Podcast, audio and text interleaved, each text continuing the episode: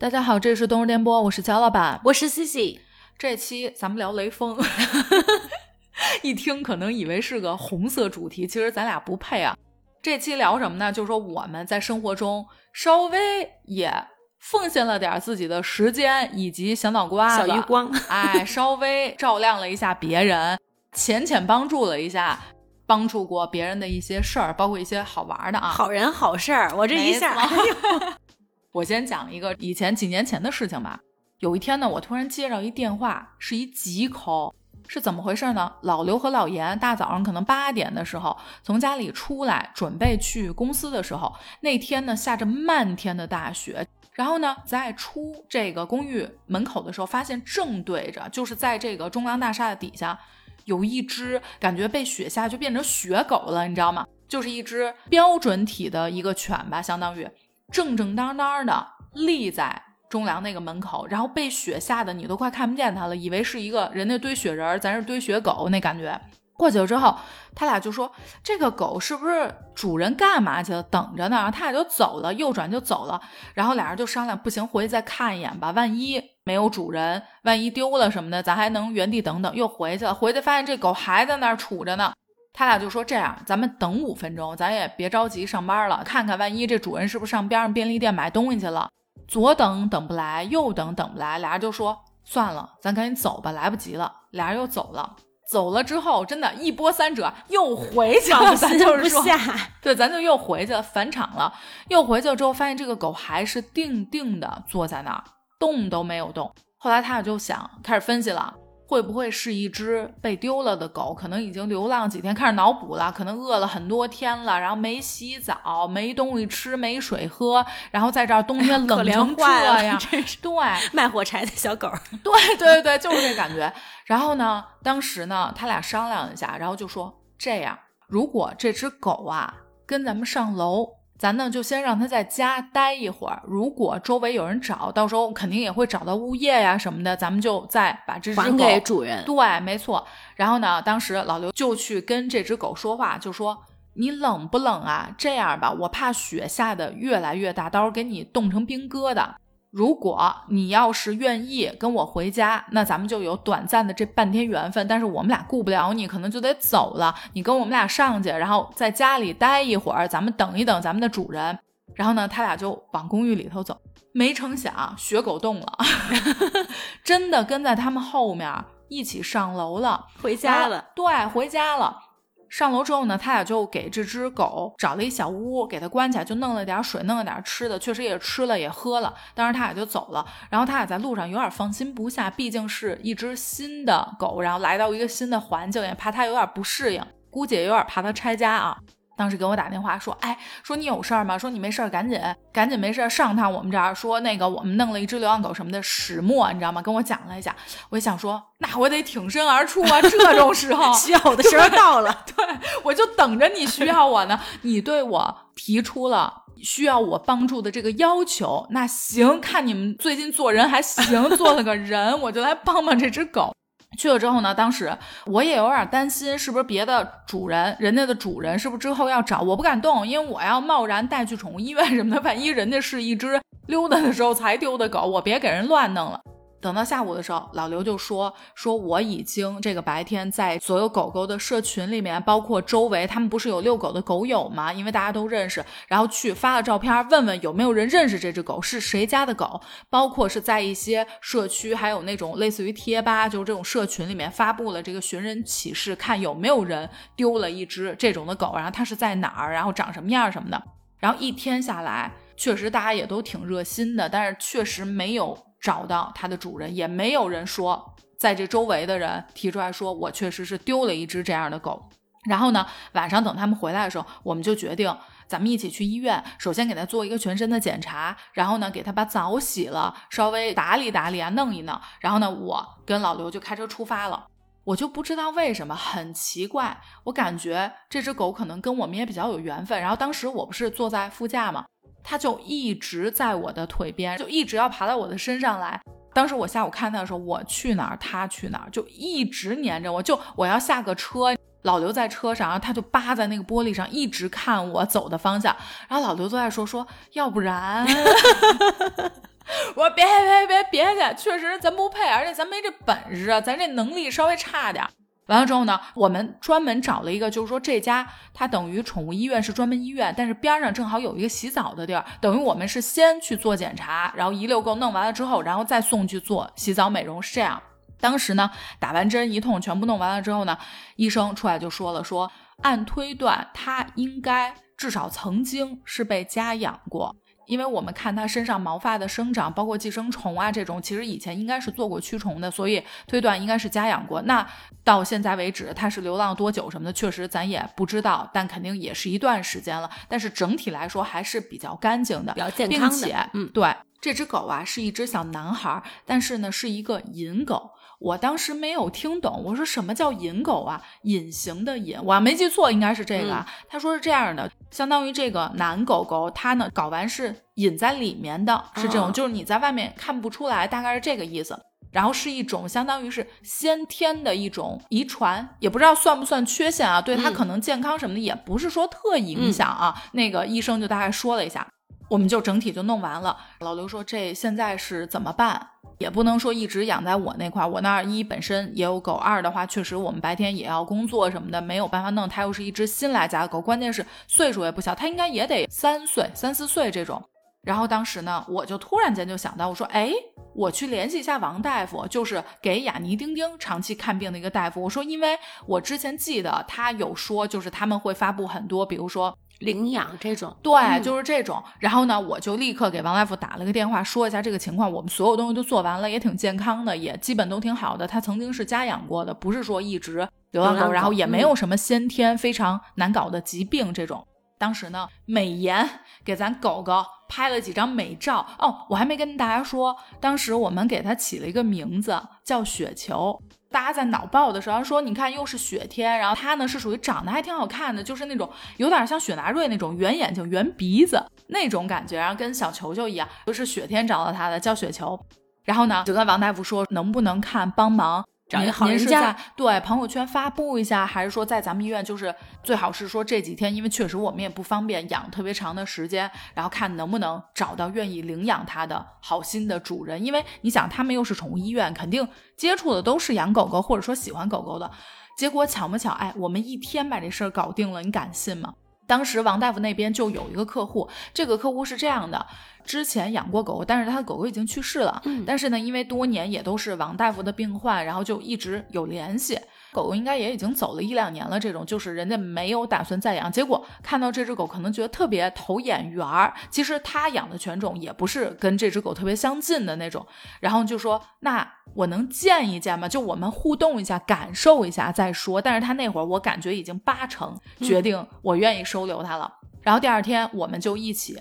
上人家了，直接就去人家家了。然后当时去了之后溜达溜达，然后看了看，跟人家这主人稍微聊聊，哎，人家觉得。不错，感觉还是挺有眼缘，而且特别乖。这个狗真的非常乖，而且其实很亲人那种，不是说像咱们觉得很多流浪狗它稍微可能会有些怕人，或者说会表现出来一点点的攻击性，肯定是被伤害过这种。它不是，它真的特别相信人。就老刘、老严，我我们仨就这样的，这形象也不是说看着特别温柔那种，非常信任我们。然后当天就留下了。然后但是呢，有一点就是走的时候有点不舍得了。我们其实心里还行，但是走的时候雪球就一直嗷嗷哼唧，对，他就有点那种。然后当时我们有一种送孩子上学去幼儿园那种感觉，你知道？后来一狠心，也就分离焦虑了，给自己弄的。相当于就是成功的给雪球找着了领养它的主人，对，这到现在也都得四五年了，应该也都挺好的，幸福的小狗感觉。啊，对，这个算是一次挺难忘的乐于助狗也乐于助人了 这么一个经历啊，而且还真是还是挺顺利的，因为我知道很多人救助小狗，无论是找领养家庭或者说看病什么，其实不是特别顺利，我们这叮咣五四两天 直接给搞定了，确实是缘分，也没想到。真的跟小动物是缘分。我身边啊，不能叫领养吧，就是流浪的小猫呀，或者是小狗的话，就大家都挺有爱心的。我们家现在抱抱的妈妈是流浪来到我们家的，我真不是说 有什么献爱心这种，就我觉得我们家不是雷锋吗？雷锋点 C C，但是它跟你的缘分是它跟着你来，实在没办法，就是我觉得咱也不想做雷锋你别来啊，你你你可千万别来，跟我保持点距离。但是它就跟你好像是。就得回似曾相识，就他一点也不排斥你，他就来到我们家了。而且当天的话，我没让他进我们家门，我还想着这种流浪的小动物，你可能养不住，对。然后我就给他放在门口了。然后，但是人家那，我觉得也是戏精上身，他会就是那种弱弱的，因为她是一小女孩嘛，就是甜甜。而且她一笑，其实他不是笑啊，就是他的表情让你感觉很像他在笑。然后想那凑合在我们家厕所里头 住两天吧，万一身上有个虫啊什么这种，还有点嫌弃。我们家还有我们家猫，我还怕它影响我们家这个猫的健康。其实当时老刘他们也是就觉得说，因为还没做检查，又是一只不知道哪儿来的，万一把我们家狗给传染了。然后在我们家洗手间里头住了那么两天，开始啊，人家一点也不叫。就乖的，简直就跟没有一样。过两天这现原形了，就是我每天我得看看它吧，看看它我就觉得有点可怜，因为咱们毕竟养小动物嘛，我就每天不敢让它跟我家猫接触，但是我抱着它在我们家转悠转悠，给你遛个弯儿，你再还得回你那厕所，你别想出来。放两天以后呢，你一开门，就是其实我们那个洗手间离这个我这个大门还有点距离，你一开门，它就开始喵喵叫了。他就知道你回来了，然后这养出来就有点小感情了。当时还没有说这个什么，哎，我就得给他留下或者怎么样。我问了一圈呢，身边大家都有小动物，也确实都没有这个能力，因为养小动物一定是得需要有时间的。我就没问萌萌，因为我知道他不喜欢猫，就连我们家这两只大宝贝儿，他都简直烦得不得了，就看猫以后都害怕。我无意中，哎呀，我说这真是怎么办呀？我这也送不走。你说他都来了，你怎么能给他送走呢？创造点机会，门没事咱就开开。我就不信你不打金条，我跟你说。然后呢，刚巧她男朋友看见了这相片以后，就觉得哎呀，特别有眼缘。这是我的猫，他就觉得这个我想养。那我一想，我好朋友，那我肯定先是得给他驱虫呀、洗澡呀，就一套一条龙。那时候还怕他肚子里有小宝宝，就是咱都 B 超，肚子上毛都给剃了，咱看看里头到底有没有小猫，别到时候一家子没有。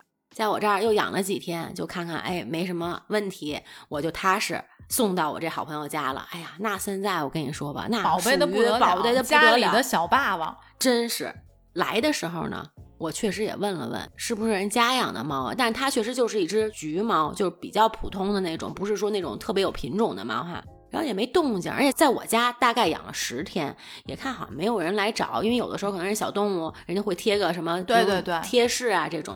然后等到我答应我这好朋友要送到他们家的时候，我们心里还有点着急了。哎呀，万一要人这时候要走了怎么办？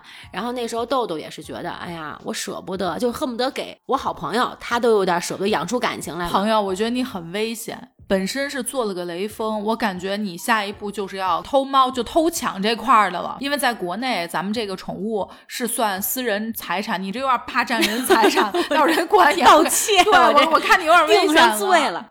我说呢，那已经等了一周到十天了，也没有人来找这个小动物哈。然后呢，我想着这时候呢，如果说人家来上门来了，那咱们自己也养，对吧？人家肯定特心疼你，肯定要还人家。但是我就不再发布什么消息了，就是说帮他找主人。然后如果说人再来找我，我就已经把这个猫得赶紧尽快转移，就没看见，没有，根本就没看见。有这猫吗？还有猫这品种呢？不知道，不知道。那段时间我们还真有点紧张，就是说已经到我好朋友家，人已经养上了，就特别喜欢，宝贝的不得了，跟你们偷了个猫似的，就心里忐忑。这时候你要要回去，你说我是还还是不还呀？就心里头内心就觉得，哎呀，不想还。反正就是你来找我，我也我也不承认，就有点这种心理了。我身边的话养这种小流浪，可能小小毛，就想的是，哎呀，你要是挣吧，比如我刚揪起你这毛，恨不得一身有的时候是那个都脏的不得了，有小跳蚤这种，我给你揪起来。如果你挣脱了我，那就是咱没缘分。但是能养回来这种小猫咪，它真的是乖的不得了，就而且我觉得是情商超高，智商咱们看不出来啊，就是会哄人。完全的亲人不怕人，而且我好朋友他们家有一只小流浪，可能就是一个月，非常非常小的时候给小奶猫，然后说一身跳蚤，他们得用那胶皮手套，戴上手套又怕那个小猫抓嘛，然后给它洗澡，那还没打过针呢，怕它生病，或者说像流浪猫，有的时候它身上自己有病，可能就你养不活，我。问一下，跳蚤这东西是肉眼能看见的吗？我还没见过跳蚤，是不是看不见呀？你在洗的时候，可能它都洗了三货，当时就第一货恨不得都小泥汤儿，哦然后后面的话，肯定你要洗的话，它应该能冲洗上，你能看见那个小虫。我以为是一个类似于像细菌大小，不其实是看不小虫见的，。就是类似于像咱们小米虫。但我之前那个甜甜去医院的时候，它身上是没有的，而且它不是害怕吗？你得给它抽血，然后它会往你怀里钻。所以当时医生就跟我说，说这个猫应该是家养猫，要不然的话，流浪猫再怎么样，它没有这个习惯没有，它可能会挠或者说窜走了，它不可能把小脑袋扎在你嘎吱窝里头，嗯就把脑袋藏起来。所以人当时判断这个猫应该就是，如果是流浪的话，流浪不长时间，一定是也家养跟雪过球一个情况。，对那个情况。但是那个小小猫、小小宝宝那个，他们当时捡回来的时候，有可能它身上有病，这种完全流浪，然后在笼子里养。开始呢，可能就是哎，我先给你找找主人，然后但是觉得有点舍不得。后面呢，咱还是得在笼子里，平时可能出来玩一会儿，但是关笼子里，慢慢的呢，哎，咱们也能出来溜达溜达。然后现在就完全属于在他们两个人的枕头中间睡觉了，就是男女主人。霸王二号，霸王，咱们说的这些都是咱们是小动物的雷锋，其实那对主人来说，咱就 相当于给人家家的这个养起来了，确实就找不着。新的主人的话多治愈啊！咱们是给新的主人 做了雷锋了。而且咱回家就得跟咱这小动物说了，说请叫我雷锋，知道吗？叫爸爸妈妈叫雷锋。看你这小日子过得多美好呀！在小流浪的话，确实，吃不饱穿不暖的。我这是做好事儿不留名的 double，因为在救雪球的路上，就是当时不是宠物医院做一通检查嘛，检查完之后又去边上那店美容，在这中间又做雷锋了。又来了一只，那没有雪球再来一只得没球了吧？当时呢，我在医院里头跟医生正说话呢，只见我们这老刘小腿儿紧倒，三步并作两步，然后开开门就进来说：“你快出来，有事儿。”我说：“哎呦，煤球来了。”我就出来了。等我出来之后呢，我发现有两个外国人，老刘就说：“你赶紧看他们说什么呢？是干嘛？”然后呢，过去我就问他俩是怎么回事，因为这两个老外等于是来国内玩，还不是说像移居啊什么这种，不是特别会说中文的那种。老外都是比较原始，拿一张地图，你知道吗？那地图我这眼睛我真看不见，因为它是那种每个街道都能有名那种特细的，这我哪知道？我本来都还路痴，然后跟我说他要去哪儿哪儿哪儿，如果没有记错那个地方还不是一个很大众的地方，我就在想他是哪儿搜着，肯定不是小红书，反正一个什么什么路，偏的地方。北京这么大，如果别人跟咱说我要去，比如说什么小米家的路什么，全北京那么大，咱们真的对不知道。完了之后，当时我一看，我说完了。触碰到我的知识盲区了，但是老刘是一个非常非常知道方向。这个时候，他就拿着地图说他要去哪儿哪儿。我跟老刘就开始讨论了起来。我就说不好意思，稍等片刻啊，我们俩先进行一波争论，一波讨论。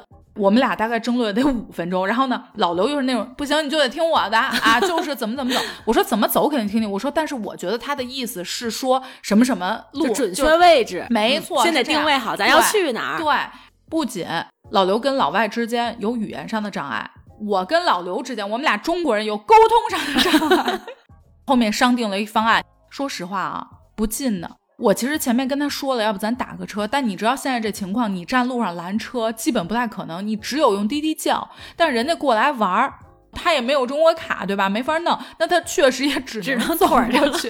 人也爱走，一般老外都比较爱走嘛，但是当时穿个胡天儿同擦不是说黑很早，反正就露个营。咱们这种，你可能看那牌，说实话可能都不认识。就我不知道人家都还是到了吗我。跟老刘在一波争论了之后，我就详细的跟人家说了，比如说你先走五百米，然后左转，左转了之后看见第一个钉子路口右转，右转之后走两百米之后，你再稍微掉一头，掉一头之后穿过那个胡同。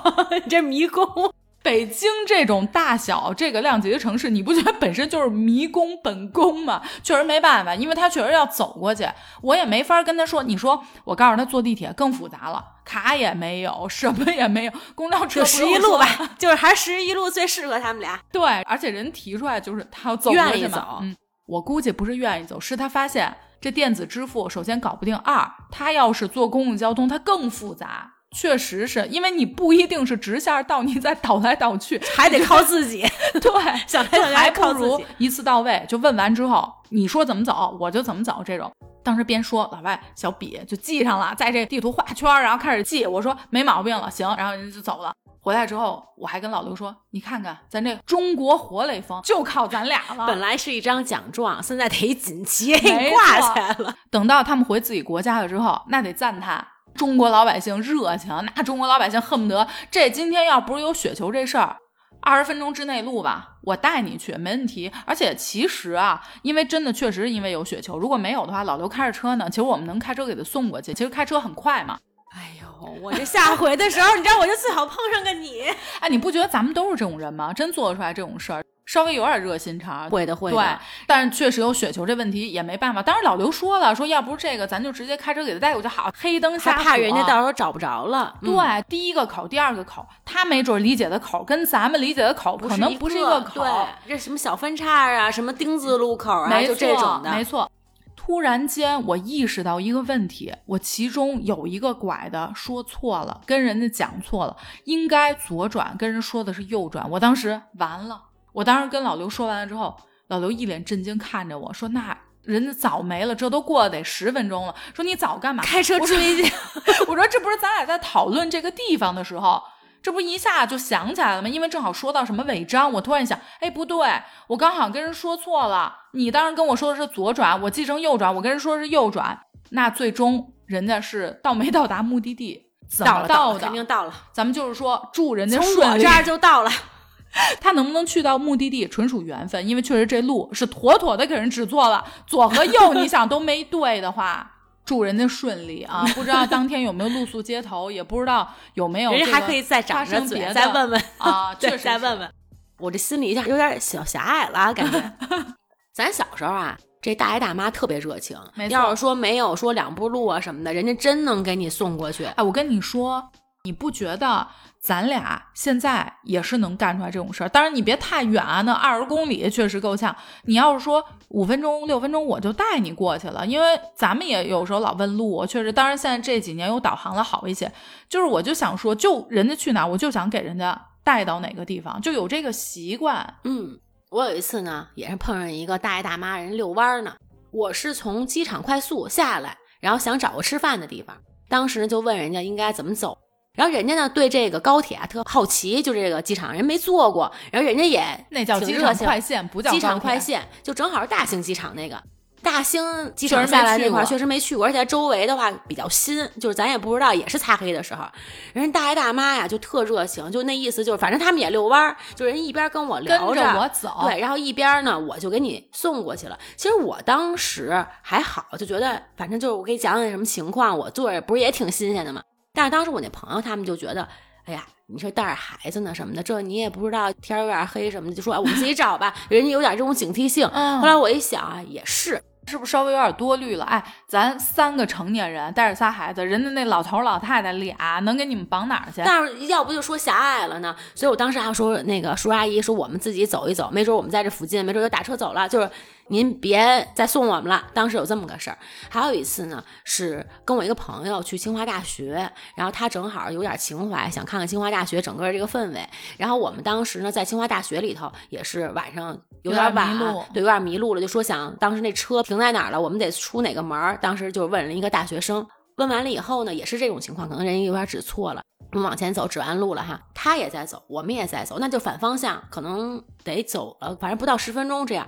然后就听着后面人家在叫，人家走远了以后，人家想起来可能给我们指错了，然后人家跑过来就跟我们说更刚才正了。对，人说刚才我给你指错了，然后你们得在那个口儿怎么走。哎，我当时我们就感觉特别感动，就人家小姑娘就给我们指完了以后说不好意思，然后人家转身就走了。哎，我确实当时看着背影看着就是背影雷锋，就是感觉呀。真好，清华大学的孩子 真不错。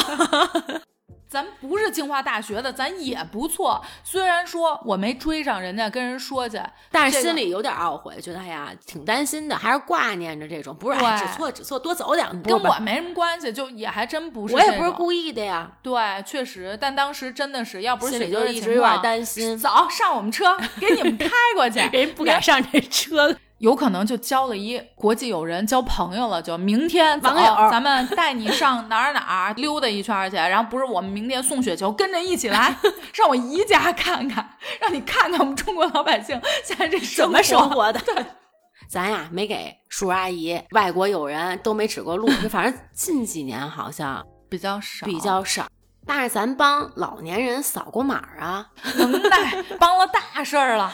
确实有些地方啊，除了这个当时有健康码，还有这个行登程记码。还有，对，登记那是手写的，一般人这比较好搞定。但老年人有时候用那手机啊，它不是那种特别智能的，尤其是年机有点那对感觉。尤其是这行程码，比如说你的健康码一扫这微信，其实很方便，就自己出了。但有些地方它要你行程码，就几天可能没出过北京这种，它行程码一扫的时候吧，人家可能没注册过，得有一个那个注册的流程。对，就是他会发一个信息到你的手机上来，然后你得把这个码呢再复制的，或者说你记住了以后。你记得真清楚，我一点都不记得。这事儿咱办过呀，我而且我刚刚说，你就是想证明我就是办过这确实咱办过。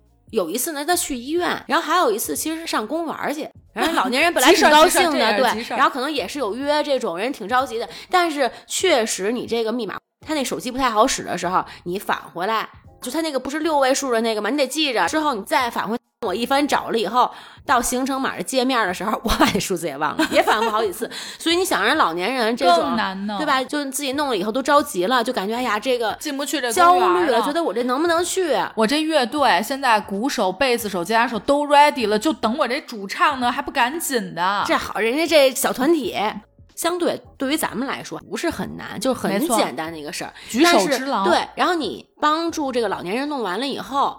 开始可能人家当时就有点骂起来了，要就觉得啊，你们这弄这么复杂，我们这根本就对，就是哎，我也有碰到过，对，然后但是你帮他弄完以后，然后人家真的是就特别感谢，就是你会感觉那个老年人那种，其实咱们真的没做什么多大的事儿，但是人家就哎呀，幸亏有你，你会感觉那种那种回馈啊，有一点小幸福这种感觉。真的是，咱帮了人家一小厘米，但是人家那种反馈让你感觉啊，这一天都挺高兴的。等一下啊，这块我得批斗你了啊！咱雷锋精神小时候学的可不是这样的，那是什么？不求回报，我就是一个帮。就算我帮完你，你骂我，我也得帮你，而不是说帮完之后我就要你的那个让我觉得心里很高兴的回馈。这个我也好好再学一学，你这有点不到位啊！你还是 有点要回报了，我这、哎对有点要回报了，情绪价值上的回报也是回报，不能有 精神上的回报对，不能有，不能有。上医院门口帮老人扫健康码这个事儿，我确实也是做过，但是我那个好像没有你这个复杂，复杂就行政码。然后呢，我当时我就在想啊，你去看，尤其是那会儿疫情要登记这些的时候，门口其实它本身不应该排这么多队，但就是大家，尤其是大爷大妈，都是堆在那儿弄这些咱们这个扫码登记这个事情。其实往里进，看那个道人是少的。我就想起来，我平时啊，有的时候，因为咱们现在其实去超市、去小卖部算是比较少，基本都是叫到家。但是在我有限的次数里面，去超市或者说去小卖部，不知道你有没有看见我，还是有老人使现金的，但是我觉得特别少。就比如说，我去十次超市，我能碰见有一次老年人使现金，已经很不错了。然后我就在想，我说现在大家的学习力都这么强了吗？传统渠道我完全不需要了，这拐杖我不需要了，我自己走路了。我感觉如果是我的话，岁数大了，我可能真的不行，可能我还是在使现金。我觉得不是学习能力的事儿，是比如说咱们可能原来用现金，然后到用卡刷卡，就咱们自己啊，就小的时候，然后之后呢，再到用信用卡，然后包括到用手机，这时候一步一步都是有一个过程。可能开始的话，我也觉得还是用现金方便，就是卡什么的也没那么方便，就是一样嘛，不是？然后到后面咱们整个全都用智能化的去支付也好呀，或者说所有的生活都离不开这个智能。那老年人的话，像比如上稻香村，有时候我也会碰到，比如人家排队呀、就是结账什么的，人家是真的是老年人，我觉得特别细分，就是一百的这么放，就他还不像咱们那个钱包，就咱们年轻人可能用一钱包，然后人家呢可能拿出来五十的是这么折着的，二十的就是有零钱有整钱，人家分类的，对，然后包括我妈妈刚开始用这个手机支付的时候，他也没有那么习惯，可能就有一个零钱，然后用，但是他不会把自己银行卡挂上，他会觉得稍微有一点危险。而且现在，比如说咱们平时银行也会说什么防止盗窃啊，防止这些那些的话，他们就觉得，哎，我这放这个手机这个钱，万一这手机要丢了的话，我这卡会不会也没了？就是现在转变成完全可以支付，就很自如。可能跟咱们当时要做核酸呀，或者什么的，他们也会加速人家这个老年人什么的一波，相当于是咱们信息的这个脚步，智能这个脚步非常快，倒逼咱们也得学习了。不是说咱学习能力好不好，是你不学你就没法弄了。确实，你去现在好多地方，你去结现金，人家是跟你说没办法找你钱，你除非你说这个东西我就正正好一百，可能还行，没准别的话人家没有现金找给你，对，那也确实是。你觉得啊，像比如说咱们医院看病，嗯，我记得之前咱们有节目聊过，我是发现那会儿是北京医院还是什么，它会有专门的一个老年人的这种传统的窗口，你是可以在那边预约挂号以及交这个现金这种，包括可能现在收这个现金呀什么的这种传统的东西，你觉得这种传统渠道的保留是不是一个特别有必要的事儿？就是他该不该还留下，还是说就随着咱们这个发展的脚步就去了，就把他狠狠的甩在了咱们的身后？我觉得需要的呀。你像比如说很多超市现在都是自主服务了，就完全是不需要收银员的了。但是他会保留可能一两个通道，像原来这种结账的。但我还是有时候会习惯于让人家给我结账，除非是说排着队特别长，是吧？对，就是你要是说让我的话有选择，可能都没什么人，我还是会选择。人工帮我结账，因为有时候你智能的时候，确实是它也会出现一些问题。没错，出现问题的时候，你还是得要人家可能旁边对人工，然后来帮你解决。所以那我还不如直接就人工结账，这样反而会更快。但是如果说人巨多的这种情况，你这排大队啊什么的，它能分解一些。分散一下人流，对，其实还是需要。尤其像老年人的话，他们可能，你像我，我也不能说我老年人，这一下有点中年人，中年人。对，然后你都会这么选择。那老年人的话，可能他有些，对吧？我就喜欢直接给我结账，所以我觉得是需要保留的。嗯，在医院排队就结账呀，什么挂号，这不都是一个窗口吗？什么时候医院都这么多人？有一次呢，我看到一个奶奶推着一个爷爷，一个轮椅，然后人家可能是有点什么事儿，就是想问一下我是不是排这个队，所以就推到前面，人当时巨多。然后这时候呢，我第一感觉，哎呀，是不是要加塞儿？我觉得，哎呀，不行，这事儿肯定，对我得盯着点儿啊。但是人确实挺大岁数的，然后你又会想，哎呀，这思想咱不能往这儿想哈，人家要是真是这种的话，让给人家，因为有这种老年的窗口，就是我想是你。不能上那老年窗口，干嘛非得我这排半天呢？但是你又一想吧，看到这种场景，就会想到姥姥姥爷。没错，对，就觉得他们咱们是因为总是想到咱们。对，然后觉得呀，你说你看人家这个岁数这么大哈，然后人家来问问，要不然就让给他。但是又会觉得，那我排半天，我让了，后面的人家会跟我急，确实，你就一直好像心里有个小人在打架。然后这时候呢，人家老年人呢。就问了，说在这儿能结账，人家就准备转身，没准备人家啊，就是还确实是我思想有点狭隘了。然后人家是准备上后边再排队去，这时候我觉得，哎呀，你确实站不住了。我说那个您到我这儿来吧，您您排我这儿，人家还没事不用什么的，人家也挺客气，就挺有礼貌，挺 挺有文化这种高知感觉。我说没事没事。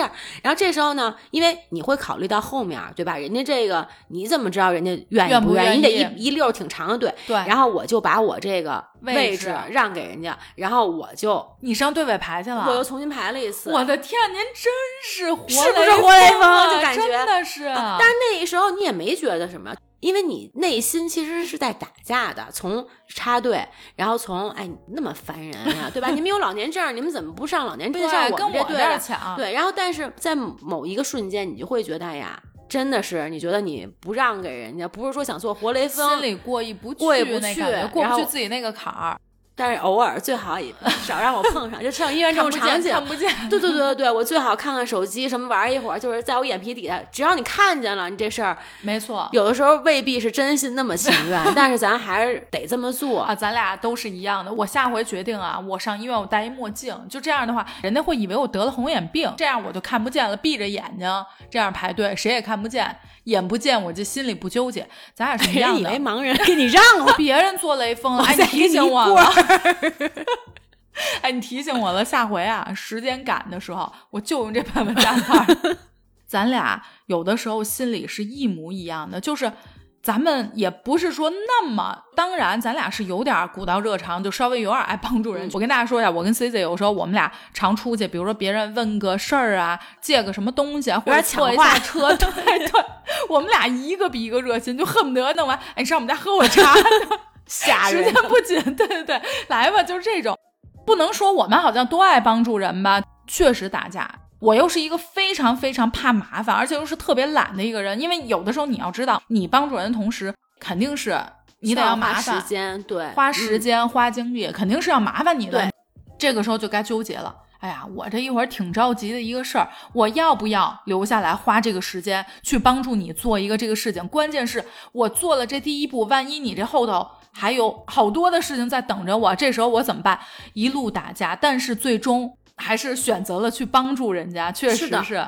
而有的时候，如果真的是可能，比如自己时间紧，或者这个犹豫之间，你可能没帮，你还会想，哎呀，刚才我应该跟他说，应该怎么样？就你还会自己有点小内疚，就觉得，哎呀，我还不如就那么一分钟，怎么就没有这一分钟呢？我跟你说，你还别小看，这是你觉得一分钟，接下来我要讲的这个可不止一分钟。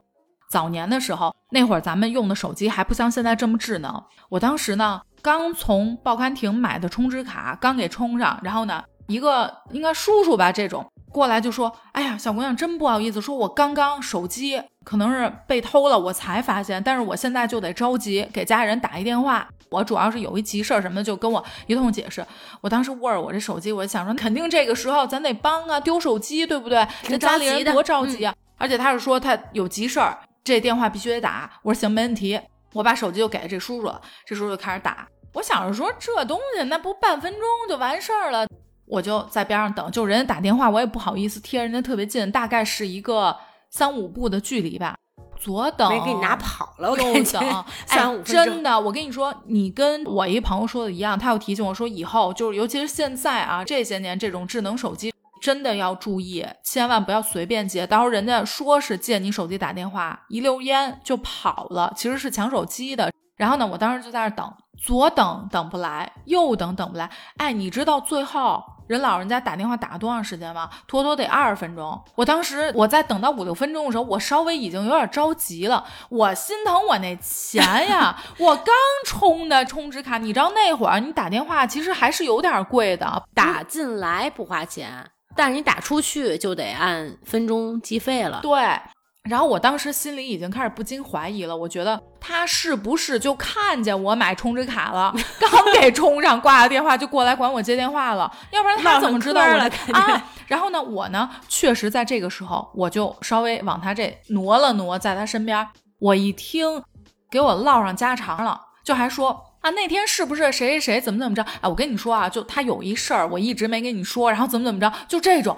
我当时我就已经，其实我特别想要做一动，就是说稍微碰碰他，意思就是说咱稍微加紧点，我这儿有事儿呢。但是我就一直这手没伸出去，我想说，兴许下一分钟马上就完事儿了，就得挂。而且走近了，这一般也不好意思。对我就是这么想的，没拿个，真的，反正得有二十分钟。后来终于这电话打完了。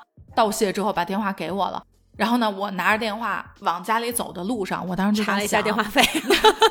我是不是其实这情况应该要让他给我钱呀？确实啊，咱想了一下这个事儿，不好意思。那肯定的，而且人家都说人手机丢了，那咱得好意思啊。这一下老家常，以后我就知道了呀。我在边上关键站着等着也没个地儿坐，这是一个。还有一次上星巴克，我呢是买杯东西就准备走了。其实我是在这星巴克上个洗手间，正好我朋友马上到，是这样的一个情况。我这买完就准备走了。我当时在等洗手间，洗手间有人，我就坐下了。我就想说，我坐着等。这个时候有人向我发来了需要帮助的信号，边上那姑娘就说：“哎，您好，不好意思。”您能不能帮我看一下我的包和电脑？因为我是在这办公，但是我得去外头拿个什么东西，什么类似的啊。我说行啊，没问题。我想说这不是也很快吗？我就帮你看呗。其实我当时也想上厕所，也是左等右等，在大概可能十几分钟的时候，我已经在想，我要不然呀，去把店员叫来，就说这是你们顾客是吧？能不能稍微帮他看一下？我确实一我着急上洗手间，人都出来，我上完我这边朋友还着急，我得走。但是呢，我思索再三，就也是小人开始打架。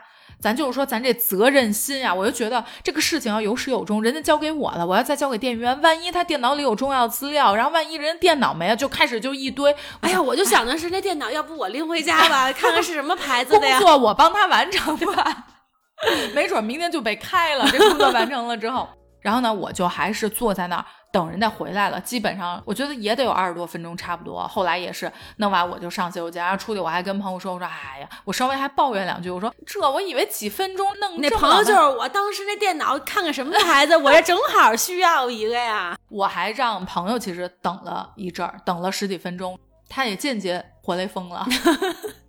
咱小时候啊，都有那一对一一对红，就是一个灾区贫困山区的小朋友，然后学校跟你联系，就两个学校之间互建友谊、互写信什么这种。咱们那时候就个人捐款，就没有说强迫的这种。现在呢，有一些扶贫的一些机构呢，是说可以捐给小朋友，他们的学费什么的现在都是义务教育，但是他们生活费上，就是咱们帮助小朋友，可能一个月一百块钱，他们可以买一些自己需要的对生活用品。我那时候就跟豆豆说这事儿，但是我想的是，我跟他说了，就让他自己决定这个事儿，因为是小朋友嘛。然后他呢一直犹豫，就这事儿吧。他又不是不想做，但是我跟他说是，你从你的生活费里头出，这事儿大了。想从咱孩子手里头稍微抠个那块八毛都抠不出来，你别说这一百了，这事儿确实失眠了。孩子所以当时呢，豆豆说，那我考虑考虑。但这一考虑啊，确实考虑的得三个月半年这样。然后我又跟他提了提，因为如果说我跟他说这个事儿，这个钱是从我这儿出，他肯定同意，对吧？帮助小朋友起不到那个作用。对，然后我就想，那你这个钱怎么花费？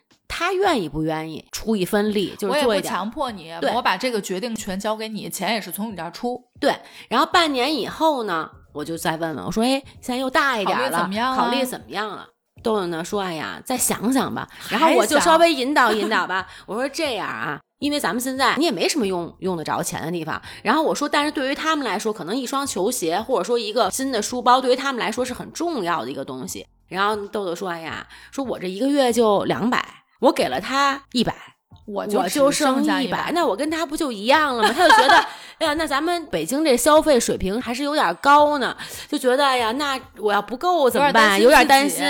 然后后来呢，给稍微引导引导，他说那也行吧，就每个月呢从他的手机里面扣一百块钱。这事儿呢，反正慢慢慢慢现在做下来了，也还觉得，但是也有回馈，就一点回馈没有吧？我估计小孩儿。可能做一年，他也不太觉得，哎呀，也没什么意思。一年以后呢，第一是人家肯定会给你发一个，就是说感谢你的这么一个，是从这个机构给你来份感谢感谢信。然后另外的话呢，那个小朋友他会给你写一封信，就是我这一年有什么变化，学习上有什么变化。然后呢，我用你给我的这个钱，我都干都干什么了？然后当你收到这封信的时候，我觉得就是一个正向的回馈。然后这时候豆豆就觉得，哎呀。值挺好的，他都用于什么了？他也会自己会想，哎呀，那你看我这个钱可能就买点什么，对，买点水呀或者什么的，就人家是真是人家非常需要，他会觉得帮助了别人，他也觉得是一件很开心的一个事儿，嗯。还有一个呢，是我一好朋友，他们每次啊去海边的时候，都会拿一个这个塑料袋儿，然后就是带着孩子，可能捡一捡这些塑料垃圾。确实这些年可能环保的意识啊，包括一些海洋动物啊什么，因为塑料袋儿的话，确实也造成了很大很大的伤害。包括对于咱们人类来说的话，也会影响咱们人类整个生态环境嘛。其实我是受我这好朋友的一个启发，所以后来我带豆豆去海边。原来就傻玩了，就我在那晒太阳，然后都在那傻挖沙子，就是这样一个。然后现在咱也是也玩了，但是也做一些稍微有一点意义，就是一点点的小的贡献，也会好像是为地球稍微稍微做一丢丢点儿，对小小的力量。然后所以我们也会准备一个塑料袋。把一些什么瓶子呀，有的时候，然后一些什么塑料袋儿啊，然后或者一些反正咱们吃的一些包装袋儿啊，对，然后就会稍微捡一捡，然后给它扔掉。然后，但是你再去做这件事儿的时候，很快就会有身边的小朋友，他们哎，可能看到你这个举动以后，他们也会去做一下这事儿，就很容易，很简单，去人传人。对，嗯，哎，确实是你看啊。你这朋友传了你，你现在跟我说了，那其实下一次我要去海边的时候，我应该也就会去捡。然后另外的话，因为平时想不到，确实是。然后另外的话，可能我今天在这儿吃着冰激凌，我这棍儿反正。我就往那一扔，对。然后你看到在海边有做这件事儿的时候，你自己就会不好意思再去扔这个东西。其实都是都是很正向的东西。但是你要说做多大贡献，或者说有比较那个高尚的一个精神，其实并没有。但是小孩的话，他会觉得最起码我下一次不会乱扔了。嗯啊，就是先不说我捡不捡这个垃圾啊，能说为海洋做多少？从源头扎住它，对他就会觉得，哎呀，我们不能扔垃圾，或者说我随身我要带一塑料袋，我先扔在袋儿里头，然后我再扔了。我之前有一次去海边，赶上一堆阿姨们。她们可能就是闺蜜团一起出去玩，大概可能得有五六个人吧。然后当时我就路过了一下，然后大妈一眼就瞅准了我，然后就过来说：“哎，闺女，那个能不能帮我们拍个照片？我们想拍合照，确实是没有人拍。”我说：“没问题呀，那这个是不是举手之劳？那雷锋必须得上了，多大点事儿啊？”我说阿姨，这样，咱们是想拍全景的、半身的、横的还是竖的？哇，你这一专业，这人家，哎呦，我都想拍。不是因为我特别能理解，嗯，他们要是闺蜜团出来玩，她肯定是想要多弄几张，多点角度。对，然后呢，当时阿姨就说真好，说那你看着来吧，说你们年轻人审美也比较好。我说没问题，到时候咱就是尽情摆，我就摁就完了。这个时候问题来了，阿姨问我说，你们年轻人一般像这种集体照都怎么拍呀？有什么姿势？我一下问的我有一点懵了，对，哎呦，问住了。我就是想帮助照相，但是我没想说还能这方面的帮助，我确实是够呛，是是不够格感觉。真的，我当时就说，哎呦，我说阿姨，真不好意思，我平时不照相，然后确实我们也比较少场景，几个人哈一起在海边要拍这种写真照片，确实是也没有。我说我平时看呀，您这种一起出去玩的闺蜜团照片拍的比我们年轻人好多了。他啊，说行行行，说我就是想看看你们年轻人是不是摆的比我们更好，我们也试一试，一桶牌。我真的给他们摁了好多张，而且人家是真的会变换队形，队形你敢信吗？就是上下，然后这手怎么伸，然后脚，然后哪个抱着哪个，丝巾稍微变一变，他都不用问我，我是真弄不出来，确实是不错，而且效果拍的不错，因为那天正好天气还不错，就是蓝天白云那种感觉，然后海不是又有那种特别淡的颜色，然后他们穿的呀什么都是特别鲜艳的，对对，而且比较飘逸啊，什么风一吹什么都一个方向，对，而且就是说。那画面，人家有戴帽子的，这个戴墨镜，然后互相还换换包。写真集确实还是这个忙我帮着，生活这热情一下就上来了，没错。拍完之后挨个看，那满意，就说哎，还是年轻人会拍。我说不不不，还是老年人会摆。互相商业互捧，夸夸互吹了一下。这要带着你就去了，下一站 闺女有什么安排？行程要不跟我们一块儿？闺女一天多少钱？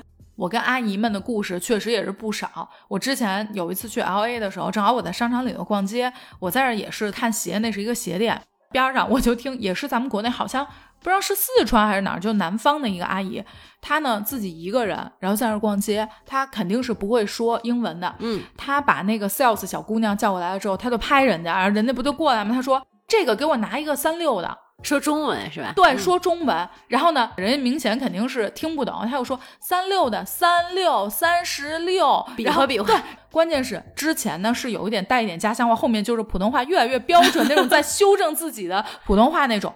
我就转身去看他，然后他就开始比手势。但你要知道。像美国，比如说咱们说三六，但是它也有那种，比如说六码、七码，就是他可能对不知道你比的到底是那个欧码的，可能三六、三七，还是说美码的什么，就反正来来回回也没弄清楚。